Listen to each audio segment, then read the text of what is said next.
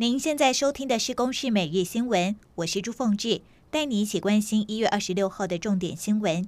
新北地检署昨天侦结林炳书对立委高嘉瑜施暴案，依伤害、妨害自由等八大罪嫌起诉林炳书，而国民党团提告林炳书涉嫌洗钱等部分，只有伪造文书一罪起诉，其余不起诉处分。国内新冠疫情持续，再增加了三十八例确诊，境外移入有二十五例，本土个案有十三例。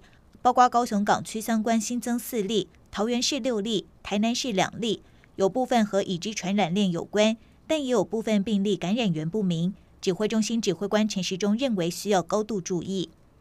我国今年首批一百五十一点二一万剂莫德纳疫苗昨天运抵桃园机场，指挥中心表示最快十天后完成检验封检。此外，也宣布今天将开放第二十一期预约接种疫苗追加剂。在春节过后，二月七号开始施打。希腊罕见大规模降雪，第二天冰封道路、停电、基础设施停摆，当局遭批反应太慢。土耳其也因为大雪来袭，连续两天飞机航班延误，数百人受困机场。中国的煤仓工程去年七月曾经发生工人坠落死亡的工安意外，劳动部和台中市府昨天突击进行劳检。一共查出了十七项缺失，开罚六十万元，其中两处被要求停工。以上由公视新闻制作，谢谢您的收听。